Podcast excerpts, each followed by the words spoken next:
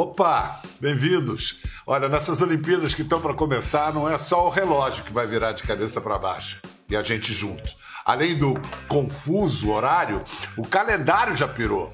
Nesses dias de julho de 2021, a contagem regressiva é para chegar a Tóquio 2020. Os atletas já estão, a maioria, em Tóquio, mas é bom lembrar que a gente nunca precisou tanto do espírito olímpico. A integração dos anéis coloridos dos continentes se reflete na diversidade da delegação brasileira, em que tem uma estreante de 1,60m e 50 quilinhos e ela tem o mesmo peso na disputa por medalhas de um veterano campeão olímpico de 2 metros e 3 e 102 quilos. Ela leva a tribo do skate para o batismo olímpico ele consolida a tradição do vôlei de praia. Dois candidatos ao pódio em Tóquio: a princesa e o mamute, a fera e a fera. Ela é seis vezes campeã do X Games, categoria Street. Ele tem a prata de Londres e o ouro da Rio 2016. Ela é Letícia Buffoni. Ele, Alisson, sobrenome Ceruti, também atende por Alisson Mamute. Olá, pessoal! Oi, tudo bem? Olha, comigo tá bem, mas eu fico imaginando se eu já sou meio tarado por assistir a Olimpíada, já tô na expectativa.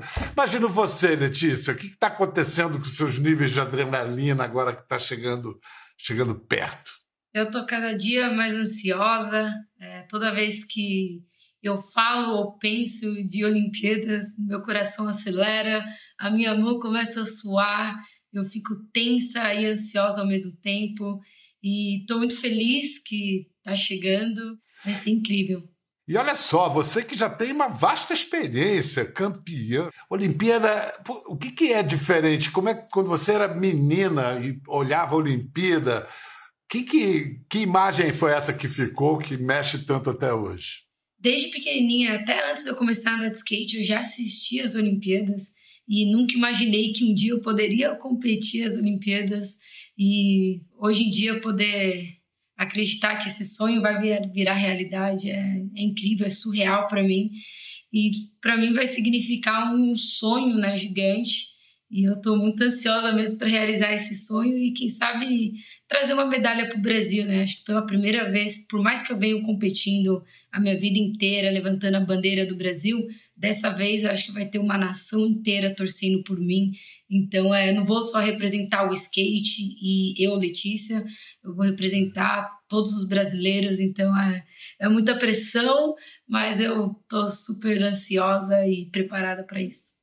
Já esse senhor aí a seu lado, ele já é um experiente olímpico na sua terceira Olimpíada. E a expectativa é mais administrável não? Não, não. Pelo conta tudo que ela falou, eu tô passando também. a mão tá suando, a ansiedade tá enorme. Cada, cada Olimpíada é uma experiência diferente, mas, poxa, é, eu não vejo a hora de chegar logo, eu não vejo a hora de começar, do primeiro apito do juiz autorizando a partida é, sonho com isso, às vezes perco sono com isso, tenho que trabalhar muito psicologicamente, mas posso dizer que é mágico e é viciante estar lá. Isso eu posso garantir para você. Alisson, explica para Letícia qual é o barato incomparável da Vila Olímpica. Tudo bem que vai ser uma Vila Olímpica um pouco atípica, a gente ainda não sabe os protocolos sanitários, mas é a Vila Olímpica, né?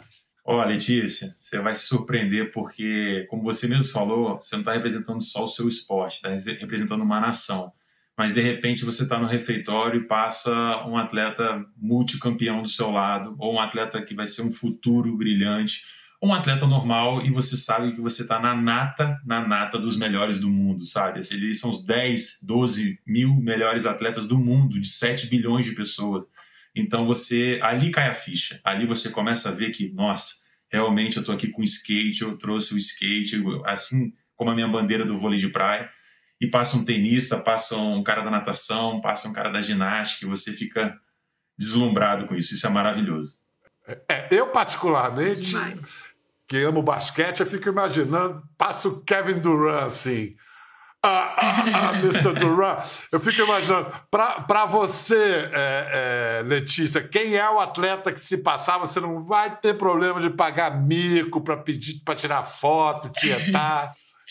Eu sou uma pessoa muito envergonhada, então, por mais que eu seja muito fã, eu acho que eu não vou ter coragem de pedir uma foto, mas com certeza vou ficar ali olhando, admirando e vendo cada passo dessa pessoa.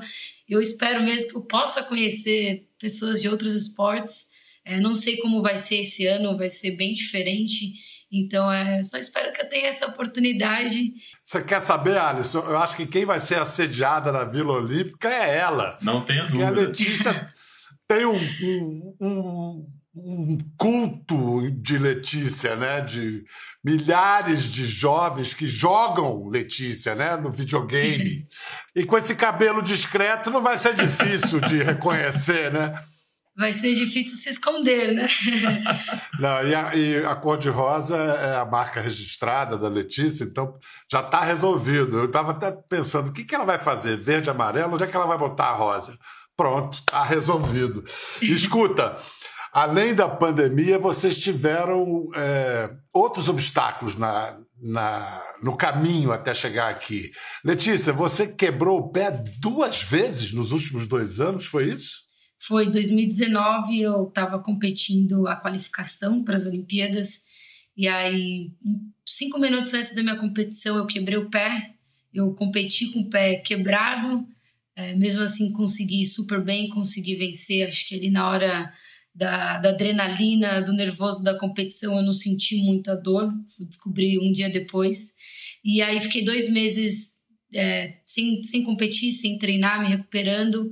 E era para ter ficado um pouquinho mais, porém a gente já tinha outra competição, então eu tive que voltar um pouquinho antes. E aí no meu segundo dia de volta, segundo dia de treino, eu quebrei o pé novamente. E aí eu tive que parar por mais três meses.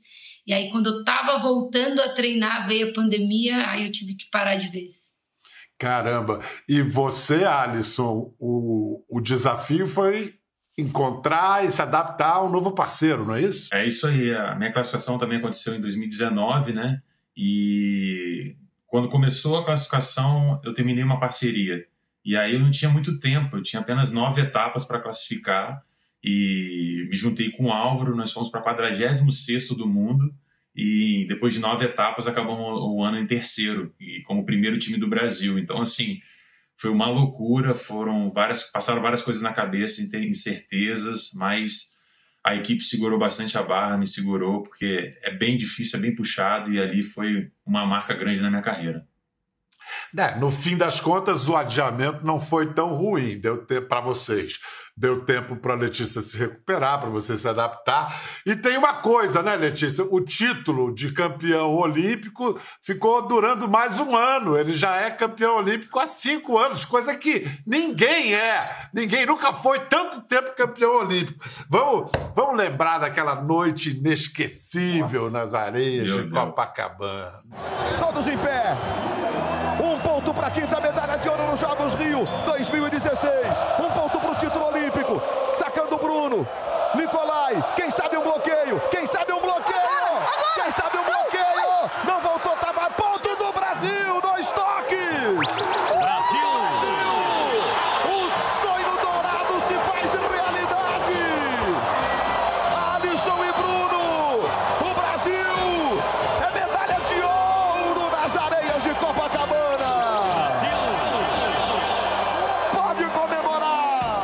time é muito grato por todas as pessoas que ajudaram o Alisson e o Bruno estar aqui. Eu sou campeão olímpico, cara. Nós somos campeões olímpicos. O Brasil é campeão olímpico de vôlei de praia. Brasil! Obrigado.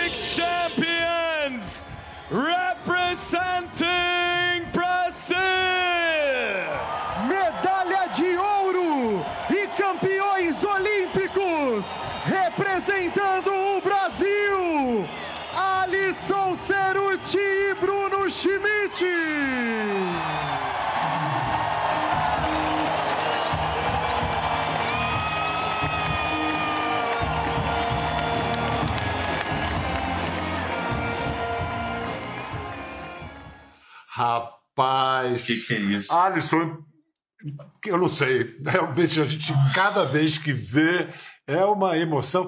Impressão minha, na hora ali que acabou, o Bruno correu para um lado, você ficou ali no meio, você não sabia para onde ir, ah, chovia, era lágrima, era suor, era água da Olha, chuva. É uma loucura, é uma loucura, Bial, porque o jogo começou meia-noite e meia, cara. Eu nunca joguei meia-noite e meia. Tipo assim, com muita chuva uma loucura. E, e quando aconteceu o último ponto, é, só para deixar claro ali, eu fiz um bloqueio, só que o atacante ele tocou na bola duas vezes e não pode. Só que eu vi, eu estava muito próximo, só que o juiz também. E aí o Bruno, o precaução, já passou a bola para outro lado. Aí o juiz ficou naquela dúvida, a família do Bruno estava para um lado e a minha estava para o outro. Porque você não pode sentar onde você quer, né? E aí ele correu para um lado, eu olhei e falei, cadê ele, cadê minha família? E fui para cima de todo mundo. E depois a gente foi se encontrar, depois, eu acho que depois de 5 ou 10 minutos. Foi uma loucura e, e, realmente conquistar essa medalha aqui foi incrível no Brasil. Olha incrível. que lindo. Que Ela lindo. é. Vem cá, você tem. É... Caramba. E demais. Ai, é, quanto, é quanto trabalho, é demais. Quanto trabalho, quanto sonho né, para chegar a isso. É uma, uma pergunta: o quanto a vitória no Rio, quanto essa medalha começou a ser ganha na derrota na final de Londres com o Emanuel em 2012? Então, Bial, a medalha que mais me fez aprender foi essa aqui, a medalha de prata, é, em Londres em 2012. Eu era muito favorito ao lado do Emanuel é um atleta grande amigo pessoal. É, assim, é, a gente queria muito vencer. Eu queria muito poder vencer, ser campeão olímpico ao lado dele. Nós conseguimos a medalha de prata e naquele momento eu não entendia muito bem. Eu tinha 26 anos de idade, mas essa medalha aqui, ela me fez ser um ser humano melhor, ter mais humildade, entender que não era o momento, é, ter que refazer todo o trabalho de novo, começar um novo projeto, e depois eu comecei com o Bruno. E é isso, e isso me ensinou a ser um ser humano melhor, como atleta e como pessoa. E eu consegui isso em 2016. É, eu acho que a gente sempre tem que estar em evolução, não só no esporte, mas na vida. Abrindo a cabeça, estudando, aprendendo, sendo mais humilde. E, e é isso, isso me ensinou a chegar quatro anos depois com essa de ouro aqui. Então eu tenho essas duas guardadas aqui em casa muito bem. Muito bem, muito bem. Da mesma maneira, Letícia, que hoje tem 28 anos, não é isso, Letícia? Você chegou uma menina de 14, sem falar inglês, 13, 14 anos, quando você chegou nos Estados Unidos. E olha só a mulher em que você se tornou, e agora você está indo para a Olimpíada, e na equipe de skate tem a Raíssa, né? Raíssa Leal, que tem 13 aninhos, que vai com a mamãe. A mamãe tem autorização para acompanhá-la na Vila Olímpica. Você se vê na Raíssa? Como é que é quando você vê aquela menina ali do seu lado? Você também ainda, ainda tem um pouco daquela menina? Com certeza, a gente é super próxima e eu consigo ver quando eu cheguei aqui com 13, 14 anos de idade e ver o nível de skate que ela tá hoje em dia e ver uma menina tão jovem indo para as Olimpíadas é incrível, né? Eu falo para ela que eu poderia ser a mãe dela. Um pouquinho mais velha poderia ser a mãe dela. E a gente está indo para umas Olimpíadas junto. Então é, é incrível poder ter participado de tudo, toda a cena do skate feminino, poder é, ter incentivado ela no começo. Acho que ela era super fã quando ela começou a andar de skate. Então é, é incrível ter conhecido ela super pequenininha, vestida de fadinha. E hoje a gente está indo para a maior competição do mundo, competindo junto e representando o Brasil. Pois é, assim como a Raíssa, são milhões de meninas que olham para você e eu quero ser como a Letícia. Você tem, tem grana, você tem fama, é adorada. Você, que mensagem que você gostaria que o seu sucesso passasse, transmitisse para essa garotada? É o que eu sempre falo para meninada que não adianta alguém falar para você que vai ser impossível, que você não pode fazer. Eu acho que não é porque você é menina, você é uma mulher, você não pode seguir o seu sonho. Então tem que seguir o seu sonho, sua paixão. E para mim foi muito difícil no começo, eu passei por muitas barreiras, porque não era o skate não era famoso que nem é hoje em dia, então foi muito mais difícil.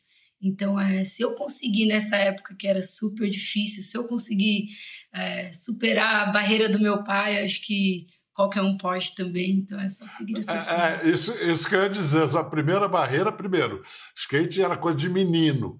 Hum. Segundo, seu pai era Odiava. definitivamente contra, né? É, meu pai não gostava nada de skate, me proibia, já chegou a cortar o meu skate no meio.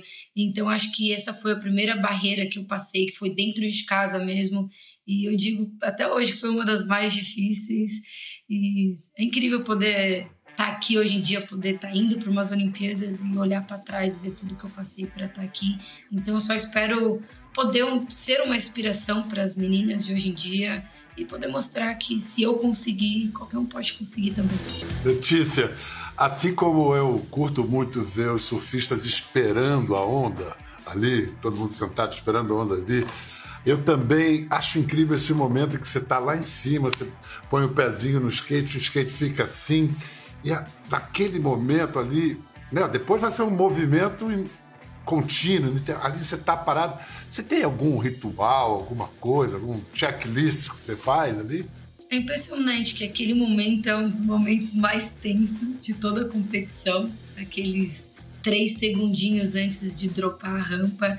E o impressionante é que no momento eu só penso nas minhas manobras e de repente tudo eu bloqueio tudo. Eu não consigo ouvir nada, eu não consigo ver nada além da pista do meu skate. Eu não lembro da música que estava tocando.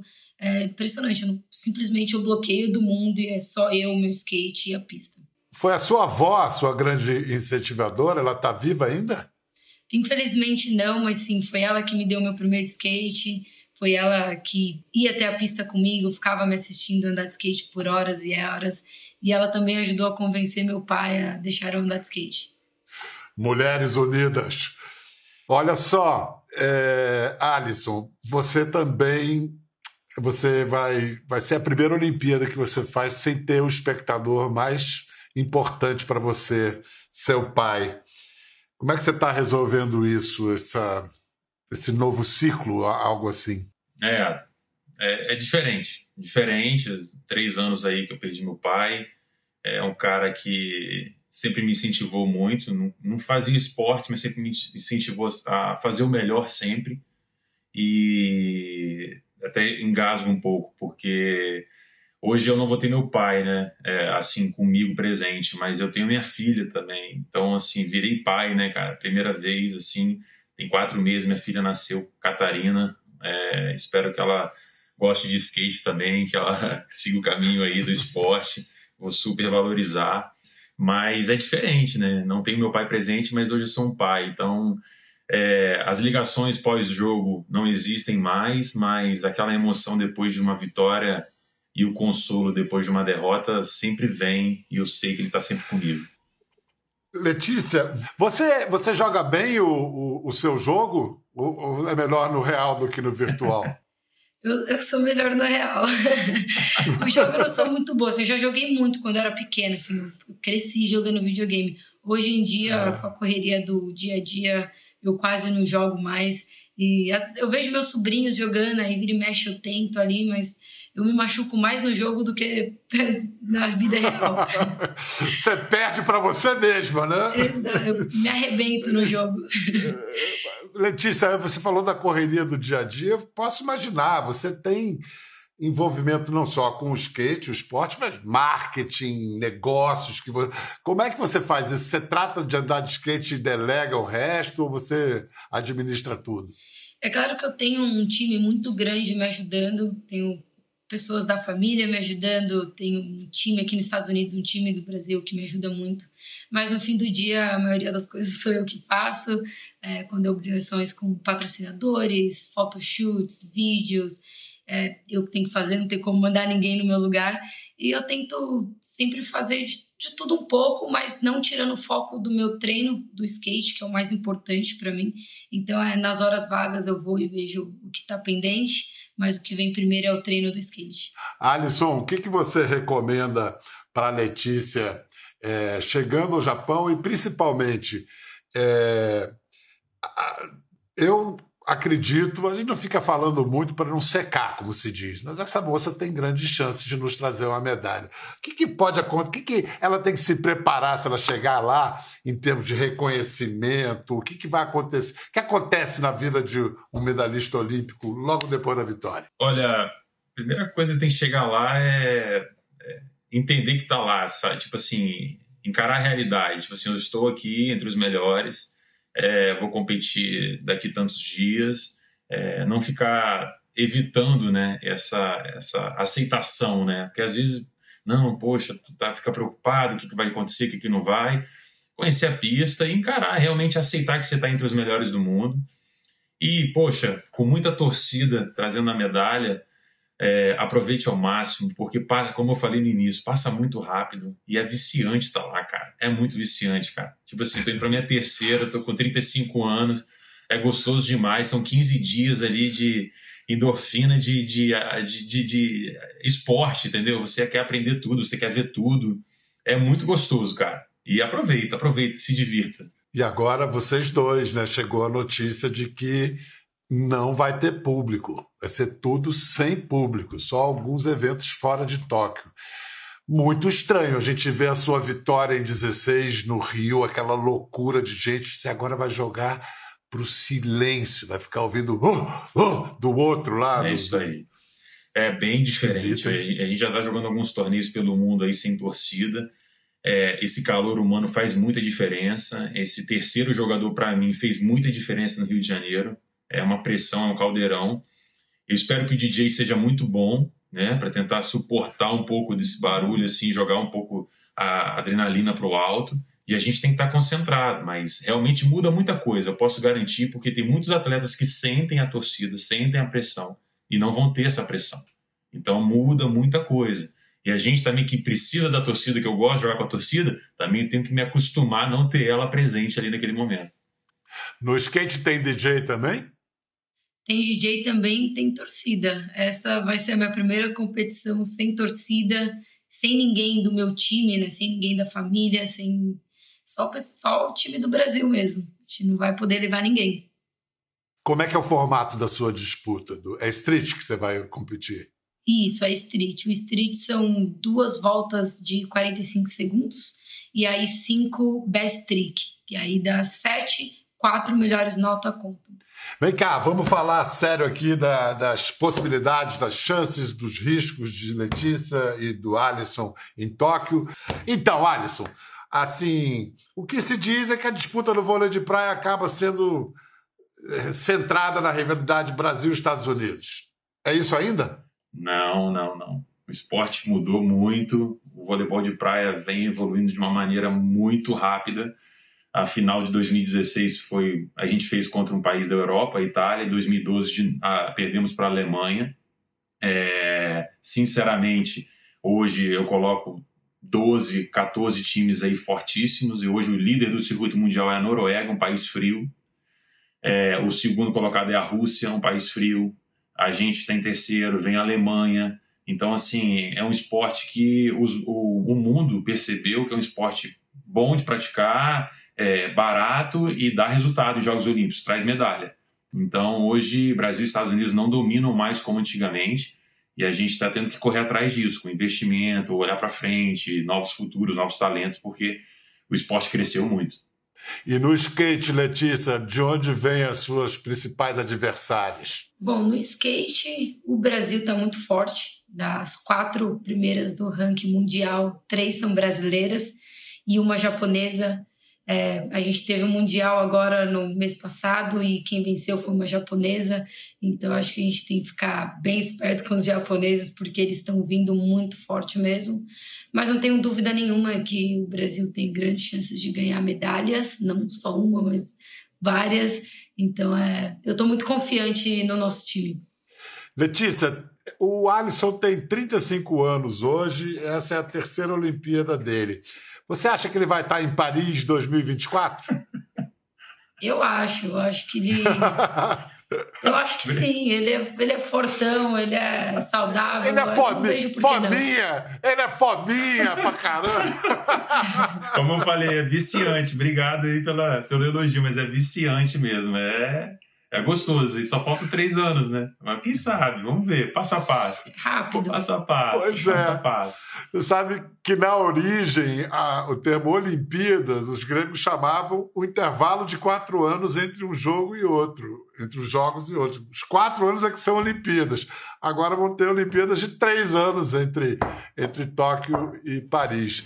Quero ver vocês em Tóquio, quero você, vocês em Paris, eu quero vocês em cima do pódio. Muito, muito obrigado, Alisson. Muito obrigado, Letícia.